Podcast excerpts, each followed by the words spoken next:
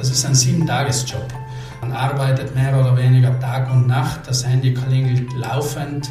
Äh, man ist Samstag, Sonntag, an Feiertagen eigentlich immer ausgelastet. Und wenn man für diesen Job nicht lebt, dann kann man ihn nicht machen. Herzlich willkommen zu einer neuen Folge von Die SWZ trifft. Diesmal zu Gast ist Dietmar Pfeiffer, er ist der Geschäftsführer des FC Südtirol. Mein Name ist Heinrich Schwarz, ich bin Redakteur bei der Südtiroler Wirtschaftszeitung. Herr Pfeiffer, hallo, danke fürs Dabeisein. Grüß Gott und herzlich willkommen im FCS-Center. Dietmar Pfeiffer ist Jahrgang 1978 und stammt aus Deutschenhofen. Er absolvierte die Handelsoberschule in Bozen und war danach als Versicherungs- und Anlageberater tätig, unter anderem bei der Raiffeisenkasse Deutschenhofen Aldein. 2006 kam er zum FC Südtirol, damals als Verwaltungsrat und zuständig für Sponsoring, Marketing und Controlling. Drei Jahre später dann wurde er schließlich Geschäftsführer des Profiklubs. Ja, Herr Pfeiffer, wie genau kamen Sie denn eigentlich zum FC Südtirol? Ja, es war eigentlich eine besondere Geschichte, denn ich hatte mit Fußball ja nichts am Hut. Ich habe nie Fußball gespielt, äh, außer in meiner Tenniskarriere ein bisschen als Training Kleinfeldfußball und äh, ich war auch nicht so sonderlich Fußball interessiert, also nicht so, dass ich mir jedes Spiel angeschaut hätte. Mich hat aber immer das Sportmanagement interessiert und mich hat damals Hans Krapf angerufen im Jahr 2006, wo der FCS ein bisschen in Schwierigkeiten war, war ja der Präsident Koller, der ausgestiegen ist und äh, es sollte alles ein bisschen auf neue Beine gestellt werden und äh, versucht werden, den FC Südtirol einfach zu stabilisieren. Und ich habe dann letztendlich nur gesagt, ich möchte das ein Jahr probieren, mhm. möchte dann den Fußball verstehen, möchte schauen, welchen Mehrwert kann ich bringen. Und nach 17 Jahren bin ich immer noch hier. Wie kam damals Hans Krapf genau auf Sie?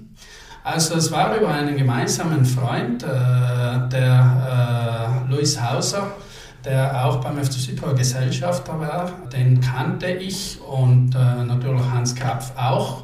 Und er hat uns zusammengebracht und äh, wir haben uns das erste Mal im Lauring getroffen. Und da hat mir Hans äh, wirklich vermittelt, wie wichtig FC Südtirol für ihn ist und äh, welches Potenzial er in diesem Projekt sieht. Und er hat mich da ein bisschen angesteckt. Und äh, dieser Enthusiasmus, äh, den lebt er bis heute noch und den habe ich übernommen. Wenn ich richtig gerechnet habe, waren Sie mit 31 Jahren dann schon Geschäftsführer. Wie war es damals für Sie, in so jungen Jahren Geschäftsführer eines Profiklubs? Damals war der FC Südtirol natürlich noch relativ klein. Er hatte ein Zehntel des heutigen Budgets. Äh, es waren relativ wenige Mitarbeiter, waren noch in den Anfangsjahren, da waren noch keine Infrastrukturen. Das musste man ja alles noch schaffen. Deswegen, äh, es war jetzt keine große Hexerei, Geschäftsführer zu sein, weil der Club relativ klein war. Er ist dann im Laufe der Jahre sehr stark gewachsen und heute natürlich in ganz andere Dimensionen vorgedrungen. Deswegen, ich denke, heute ist es schwieriger, Geschäftsführer zu sein, als damals, als ich noch jung war und ohne Erfahrung. Eine Führungsposition, war das immer schon Ihr Ziel? Also ich war immer jemand, der was bewegen wollte.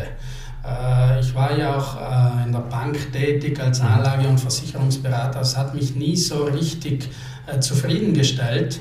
Ich wollte einfach was schaffen. Ich wollte Bewegung in mein Leben bringen. Ich wollte einfach was aufbauen. Und noch dazu im Sport. Ich komme ja vom Sport, das hat mir immer Spaß gemacht. Und wenn man da was bewegen kann, dann, dann ist das was Besonderes. Und äh, das hat mich dann eben dazu gebracht, dass ich so viele Jahre in diesem, äh, in diesem Ambiente jetzt tätig bin. Mhm. Dann auch keine Sorgen gehabt zu scheitern durch die Motivation, den Ehrgeiz? Ich hatte eigentlich nie Sorgen zu scheitern. Es hat äh, natürlich auch Phasen gegeben, wo es nicht so einfach war, äh, wo man schon auch Zweifel hatte, äh, welchen Weg soll man jetzt einschlagen, damit es ein erfolgreicher Weg wird. Aber trotzdem aufgeben war für mich nie eine Option. Und ein bisschen nach dem Motto, äh, geht nicht, gibt's nicht. Äh, ich bin sehr ehrgeizig. Ich äh, bin einer, der, bevor er das Ziel nicht erreicht hat, nicht aufgibt. Und äh, das hat mich, denke ich, in diesen Jahren auch selbst wachsen lassen. Und deswegen bin ich auch in diese Funktion als Geschäftsführer eines Profiklubs, zuerst klein, jetzt viel größer, mhm. hineingewachsen. Was war denn in der Schulzeit dann Ihr Berufswunsch? Hatten Sie damals schon einen? Im Grunde eigentlich keinen. Ich äh, mochte die Schule überhaupt nicht, denn ich konnte mich da auch nicht äh, entfalten. Ähm, deswegen die Schule war für mich irgendwo, äh, waren es Pflichtjahre. Äh, ich habe dann auch nicht studiert. Ich habe nach der Handelsoberschule sofort äh, den Berufsweg äh, gewählt. Und äh, das war für mich auch nie eine Option, studieren zu gehen, weil ich immer gedacht habe, in der Arbeitswelt kann ich viel mehr bewegen als im Studium oder in der Schule. Und so war es dann auch. Mhm. Sie haben es schon kurz angesprochen. Was macht Sie dann aus als Manager? Äh, das ist jetzt schwierig zu beantworten. Das müsste man ein bisschen äh, die Mitarbeiter fragen, ähm, wie sie das sehen. Äh, ich kann sagen, dass ich immer versuche, ein Vorbild zu sein. Also ich gehe voran, ich gehe voraus. Ich versuche, die Mitarbeiter und das gesamte Ambiente mit der Motivation und dem Ehrgeiz, den ich jeden Tag äh, eben an den Tag lege, ein bisschen zu infizieren und äh, einfach äh, versuchen, für dieses Projekt zu leben. Also ich glaube, wenn man in diesem Job ist, das ist ein Sieben-Tages-Job. Also äh, man arbeitet mehr oder weniger Tag und Nacht, das Handy klingelt laufend, äh, man ist Samstag, Sonntag, an Feiertagen eigentlich immer ausgelastet. Und wenn man für diesen Job nicht lebt, dann kann man ihn nicht machen. Mhm. Und deswegen, ähm, wenn Sie fragen, was mich als Manager ausmacht, letztendlich die Vorbildfunktion, die ich versuche auszuüben und dann für dieses Projekt leben. Mhm. Also im Umfeld heißt es auch, dass die Finanzen Ihr Metier seien. Worauf legen Sie dann Wert im Bereich Finanzen?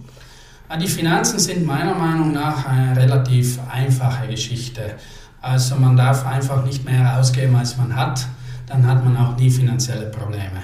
Ganz einfach gesagt. Äh, es ist klar, man muss versuchen, äh, die Einnahmen so zu steigern und wieder neue Einnahmequellen zu generieren, damit man danach auch mehr ausgeben kann, damit man auch erfolgreicher werden kann. Der Fußball ist diesbezüglich ein bisschen im Ungleichgewicht. Also der FC Südtirol hat ja ein relativ kleines Budget im Verhältnis zu anderen Serie B-Vereinen, aber das war schon in der Serie C, also in der dritten Liga so.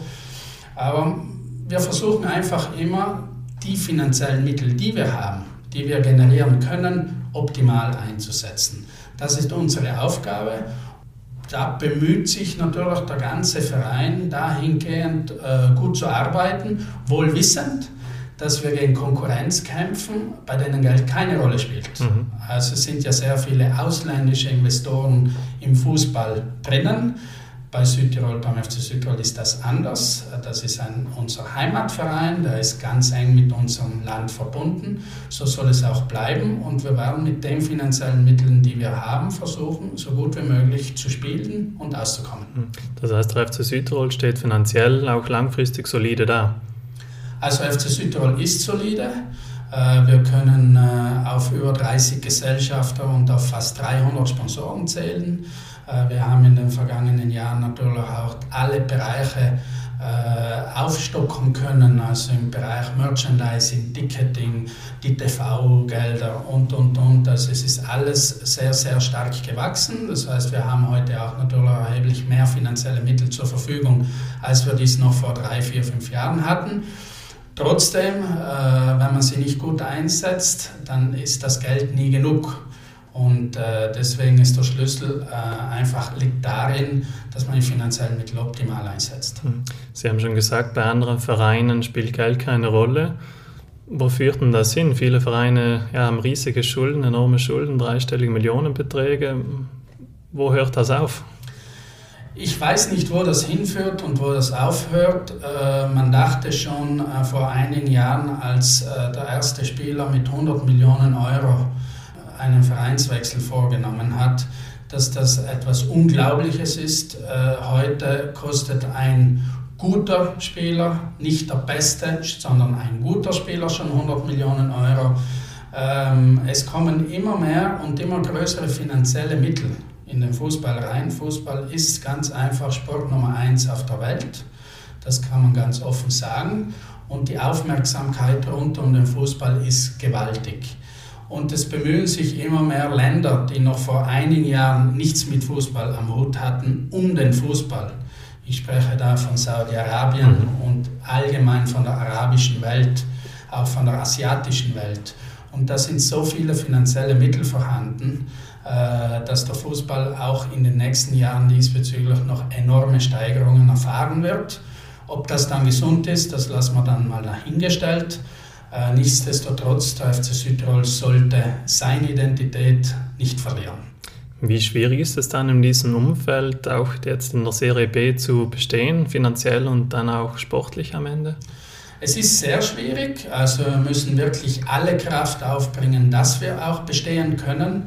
Äh, und wir versuchen einfach für uns Werte zu schaffen, äh, damit die Spieler zu uns kommen, mhm. damit sie bei uns trotzdem gute Leistung bringen, auch wenn sie bei uns ein bisschen weniger verdienen oder auch wenn wir mal einen vermeintlich etwas schwächeren Spieler nach Südtirol holen, den wir dann versuchen mit Motivation, mit Identifikation so äh, hinzubiegen, dass er dann vielleicht die Leistung bringt, äh, die normalerweise ein besserer Spieler bringt, der mehr verdient. Und unsere Aufgabe ist es da einfach ein Team zu formen. Fußball ist ja ein Mannschaftssport, äh, das gemeinsam durch dick und dünn geht. Und da können wir dann schon die ein und anderen finanziellen Einbußen, die wir haben oder die finanziellen Mittel, die wir nicht einsetzen können, weil wir sie nicht haben, ausgleichen. Gibt es denn Spieler, denen diese Werte mehr wert sind als, als Geld? Es gibt immer wieder Spieler, die sagen, ich bin gerne beim FC Südtirol, äh, auch wenn ich ein bisschen weniger verdiene. Ich schätze äh, das Ambiente beim FC Südtirol, ich werde gut betreut, äh, ich fühle mich wohl, meine Familie lebt in Südtirol, auch das ist Lebensqualität für meine Familie. Und es gibt da immer wieder Spieler, die diesen Teil mit einbringen in den Vertrag und die wir dann auch äh, für uns, von uns überzeugen können. Es gibt dann aber auch viele, viele Spieler, die nicht nach Südtirol kommen, weil es finanziell dann doch bei anderen Vereinen äh, mehr drinnen ist. Mhm. Der FC Südtirol ist ja inzwischen ein recht großes Unternehmen. Wie halten Sie im Bereich Mitarbeiterführung den Überblick? Ja, äh, ich habe sehr, sehr gute Mitarbeiter und ähm, ich denke, wir haben ein sehr, sehr gutes Arbeitsklima geschaffen beim FC Südtirol. Wir haben äh, kaum Mitarbeiter, die den FC Südtirol verlassen, beziehungsweise keine. Äh, wir haben aber immer wieder neue Mitarbeiter, die dazukommen. Und ich habe sehr, sehr gute ähm, Mitarbeiter im Führungsbereich. Also in der operativen Führung, in der sportlichen Führung, im Bereich Sicherheit und in allen Bereichen, die der FC Südtirol so umfasst. Und ich tausche mich täglich mit denen aus. Also es gibt täglich Meetings mit ihnen.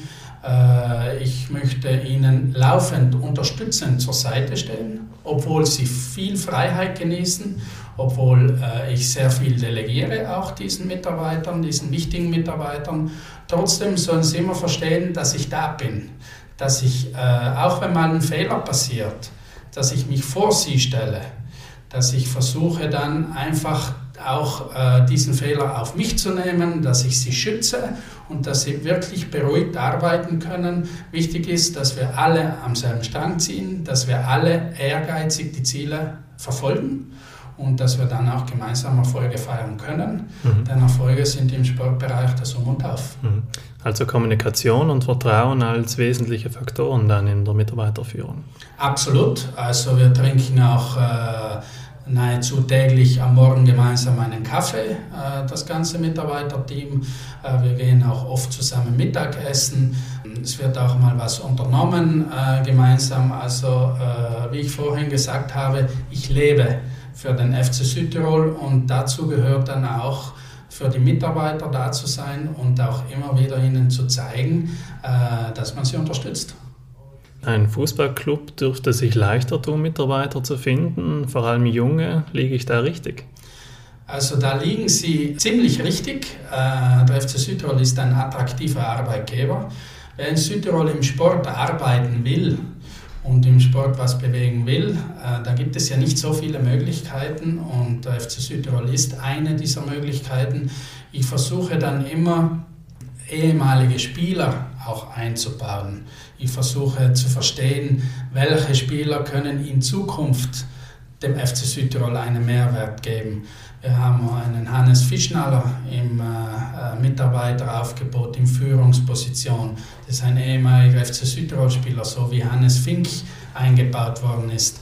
Und äh, es ist dann einfach so, dass man äh, versucht, ähm, sportbegeisterte Mitarbeiter ins Projekt hereinzuholen. Denn wenn die mal beim FC Südtirol sind, dann gibt es ganz, ganz gute Chancen, dass sie auch langfristig bleiben. Mhm. Wenn Sie jetzt Geschäftsführer eines anderen Unternehmens wären, in einem Sektor, wo vielleicht Fachkräftemangel herrscht, was würden Sie tun, um Fachkräfte zu gewinnen? Also ich würde versuchen, zum einen mal äh, die Marke des Unternehmens so zu stärken, dass es attraktiv wird, für dieses Unternehmen zu arbeiten. Also wenn Fachkräftemangel ist, dann muss man ja schauen, diesen kleinen Kuchen an Fachkräften, den es gibt, für sich zu gewinnen. Und wie kann man das machen, wenn man nicht bekannt ist? Deswegen muss man zuerst mal bekannt werden. Und wenn man diesen gewissen positiven Bekanntheitsgrad äh, erreicht hat, dann bin ich überzeugt, dass es viel, viel einfacher wird, Mitarbeiter zu finden. Danach gilt es natürlich aber auch, diese Mitarbeiter, die man für sich gewinnen kann, zu halten. Und da muss man dann äh, eben den Mitarbeitern zur Seite stehen, so wie ich es vorhin gesagt habe, damit sie auch das Gefühl haben, dass dieses Unternehmen langfristig für sie das richtige Unternehmen ist. Sportlich gesehen ist der Aufstieg des FC Südron in die Serie A weit hergeholt oder irgendwo doch realistisch in ferner oder naher Zukunft? Als wir vor etwa zehn Jahren ähm, in die Serie C aufgestiegen sind, also von der vierten in die dritte Liga, da haben wir schon lange Jahre darauf gearbeitet. Dann haben wir zehn Jahre gearbeitet, um in die Serie B aufzusteigen. Und es war damals äh, schon äh, weit weg, diese Serie B. Und trotzdem immer ein Ziel. Ich bin auch überzeugt, dass der FC Südtirol äh, über kurz oder lang in die Serie A aufsteigen kann. Er muss natürlich in allen Bereichen weiter wachsen. Ähm, ob es jetzt Organisation, Marketing, Kommunikation äh, im sportlichen Bereich, im Jugendbereich, im Damenfußball, es zählt ja alles dazu. Da braucht es generelles Wachstum, auch im Bereich Infrastrukturen und dann kann es natürlich schon äh, sein, dass der FC Südtirol den Sprung in die Serie A schaffen kann. Äh, man muss aber auch ehrlich sein, sportlichen Erfolg kann man bis zu einem gewissen Punkt planen. Es gibt immer einige Prozente, die nicht planbar sind. Da braucht man auch das notwendige Glück dazu. Und äh, wenn dieses Glück dann dazu kommt, dann kann der FC Südtirol irgendwann Serie A spielen. Ist es dann auch realistisch, dass internationale namhafte Spieler für den FC Südtirol spielen, wissend, dass die finanziellen Möglichkeiten sehr begrenzt sind? Auf jeden Fall. Also wir haben jetzt in der Serie B einen Spieler in der Verteidigung mit Andrea Masiello. Das ist ein Spieler, der hat Champions League gespielt, der hat gegen Cristiano Ronaldo verteidigt. Und äh, der spielt jetzt eine herausragende Meisterschaft die letzt, im letzten Jahr und auch in diesem Jahr für uns. Deswegen, je höher das Niveau vom FC Südtirol wird, desto größere Namen werden auch beim FC Südtirol spielen. Mhm. Sie haben sich ja mittlerweile auch einen Namen gemacht im italienischen Profifußball. Waren Sie schon mal irgendwo auf dem Radar von anderen Profiklubs? Ja, das war schon so. Äh, aber äh, man weiß auch in der Fußballwelt, dass ich mit dem FC Südtirol sehr, sehr eng verbunden bin, äh, weil ich eben jetzt schon in die 18. Saison gehe und da schon ein bisschen auch mein Herz für diesen Club schlägt. Nichtsdestotrotz, die Fußballwelt ist klein, man kennt sich und äh, was die Zukunft bringt, kann ich heute nicht sagen. Aber momentan muss ich sagen, dass ich mich beim FC Südtirol sehr, sehr wohl fühle. Was hält Sie generell in Südtirol? Also Südtirol ist meiner Meinung nach das schönste Land auf der Welt. Ich bin sehr viel herumgekommen, auch in, äh, in den vielen Jahren äh, im Tennissektor. Äh, da habe ich sehr viele Länder gesehen. Äh, auch äh, bezüglich Fußball bin ich natürlich auch viel unterwegs. Aber Südtirol äh, hat halt diesen besonderen Flair. man fühlt sich wohl, das ist mein Zuhause. Und um von Südtirol wegzuziehen, da braucht es schon ein ganz, ganz großes Angebot. Sie werden als richtiges Arbeitstier bezeichnet, haben selbst schon gesagt, die Woche hat ja, sieben Arbeitstage, eben auch am Wochenende viel zu tun. Wie viele Stunden hat denn ein durchschnittlicher Arbeitstag oder Arbeitswoche? Ja, äh, ein durchschnittlicher Arbeitstag, äh, da kann man sagen 12 bis 13 Stunden äh, bin ich unterwegs. Ähm, ich versuche dann aber auch doch viel zu schlafen damit die Regeneration auch passt, äh, weil ich ja grundsätzlich nicht dann das Wochenende frei habe, wo ich wieder regenerieren kann. Deswegen muss man sich da schon ein bisschen verwalten, auch vom energietechnischen her. Äh, es gelingt mir recht gut, äh, weil ich auch mit dem Sport einen recht guten Ausgleich habe. Ich gehe gerne mal ein bisschen laufen oder auch mal Tennis spielen oder auch mal ein Battle-Match machen. Äh, das bringt mir sehr viel, das bringt mir viel Ausgleich. Und äh, ich habe viele Jahre keinen Sport mehr äh, betrieben. Und da war ich nicht so stressresistent, wie mhm. ich es heute bin. Mhm. Und ich bin auch heute in vielen äh, Situationen viel gelassener, als ich es noch vor einigen Jahren war. Und ich denke, der Sport hilft mir da sehr. Hat Sie das hohe Arbeitspensum aber nie gestört in all den Jahren? Es hat mich auch zeitweise gestört, das muss ich offen zugeben. Ähm, ich habe dann aber äh, einfach versucht äh, zu überlegen, welche Alternative gibt es, äh, was kann ich ändern. Und ich musste letztendlich nicht viel ändern. Ähm, wie ich gesagt habe, der Sport hat mir den notwendigen Ausgleich gegeben, um äh, diese Stunden oder die vielen Stunden, die ich beim FC Südtirol mache und verbringe, äh, nicht zur Belastung werden zu lassen. Und äh, der entscheidende Punkt ist natürlich, wenn dir die Arbeit gefällt, dann ist es auch keine Last. Die Arbeit beim FC Südtirol ist extrem abwechslungsreich, also es geht um sehr, sehr viele Themen, es ist sehr komplex. Es geht auch um äh, Austausch auf nationaler und internationaler Ebene mit sehr äh, wichtigen Sportfunktionären, äh, mit denen ich mich sehr, sehr gerne austausche. Ob das dann Funktionäre von Inter Mailand sind, wie zum Beispiel Beppe Marotta, mit dem ich mich sehr gerne austausche, oder Formel 1-Präsident Stefano Domenicali, der meiner Meinung nach ein Top-Manager ist, mit dem ich sehr, sehr gerne spreche. Da kann man viel lernen. Äh, ich denke, die Arbeit ist so umfangreich äh, und so also so abwechselnd, dass man diese vielen Stunden, die man dann bei der Arbeit verbringt, letztendlich nicht als Last empfindet. Stefano Domenicali, in welchem Zusammenhang sind Sie mit ihm in Kontakt? Also äh, Stefano Domenicali ist ja äh, im Grunde ein Wahleckenthaler. Mhm.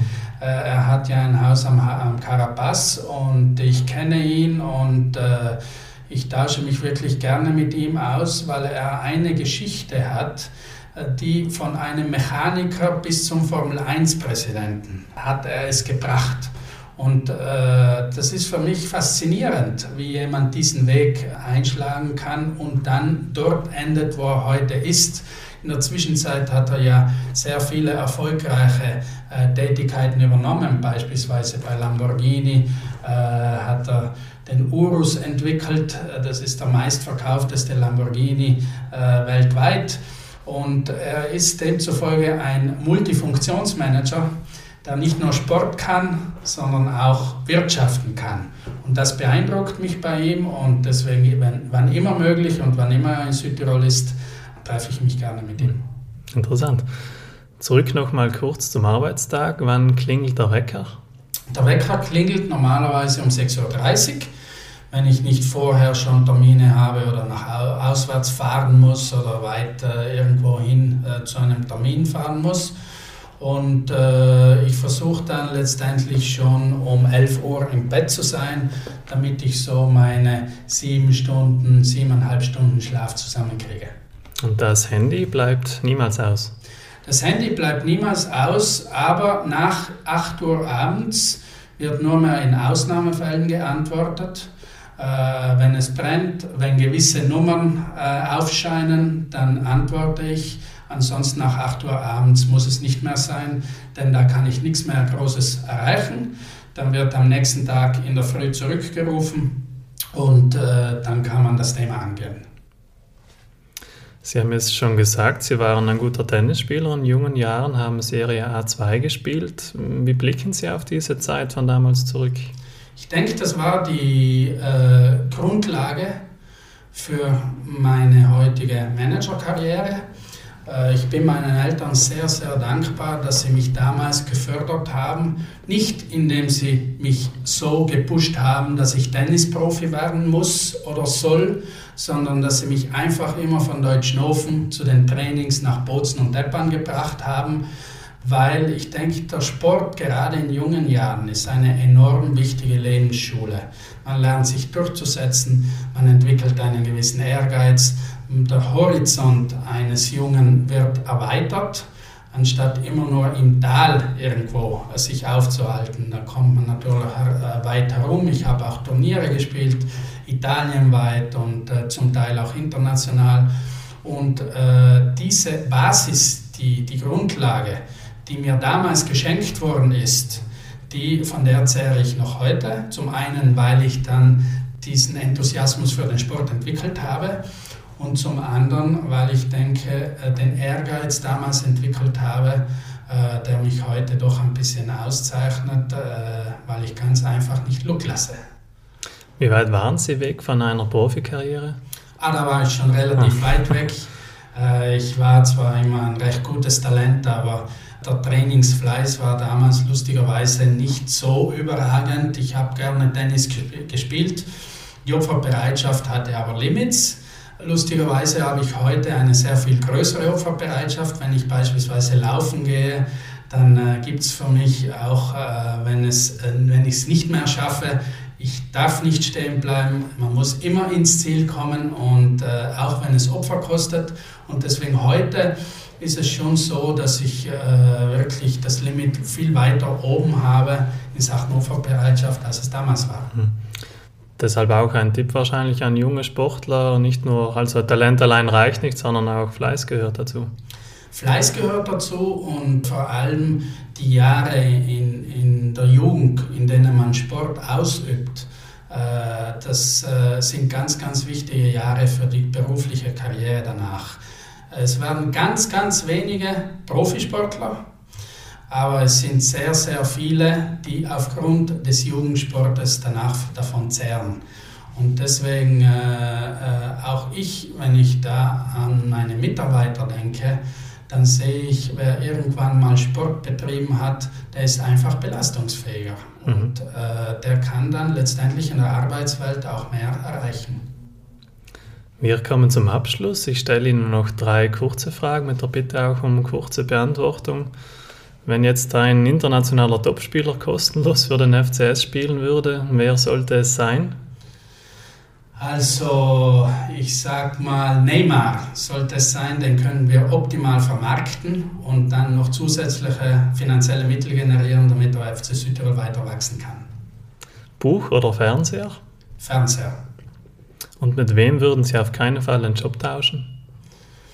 Oh, das ist jetzt eine schwierige Frage. Äh, ich glaube mit dem Landeshauptmann. Gut, vielen Dank, Herr Pfeiffer, für das interessante Gespräch. Danke vielmals Ihnen. Danke auch an alle fürs Zuhören. Die nächste Folge unseres Podcasts gibt es in zwei Wochen. Aktuelle Berichte und Interviews über Südtirols Wirtschaft und Politik finden Sie in der SWZ, die jeden Freitag erscheint, sowie täglich online auf swz.it. Bis zum nächsten Mal, machen Sie es gut.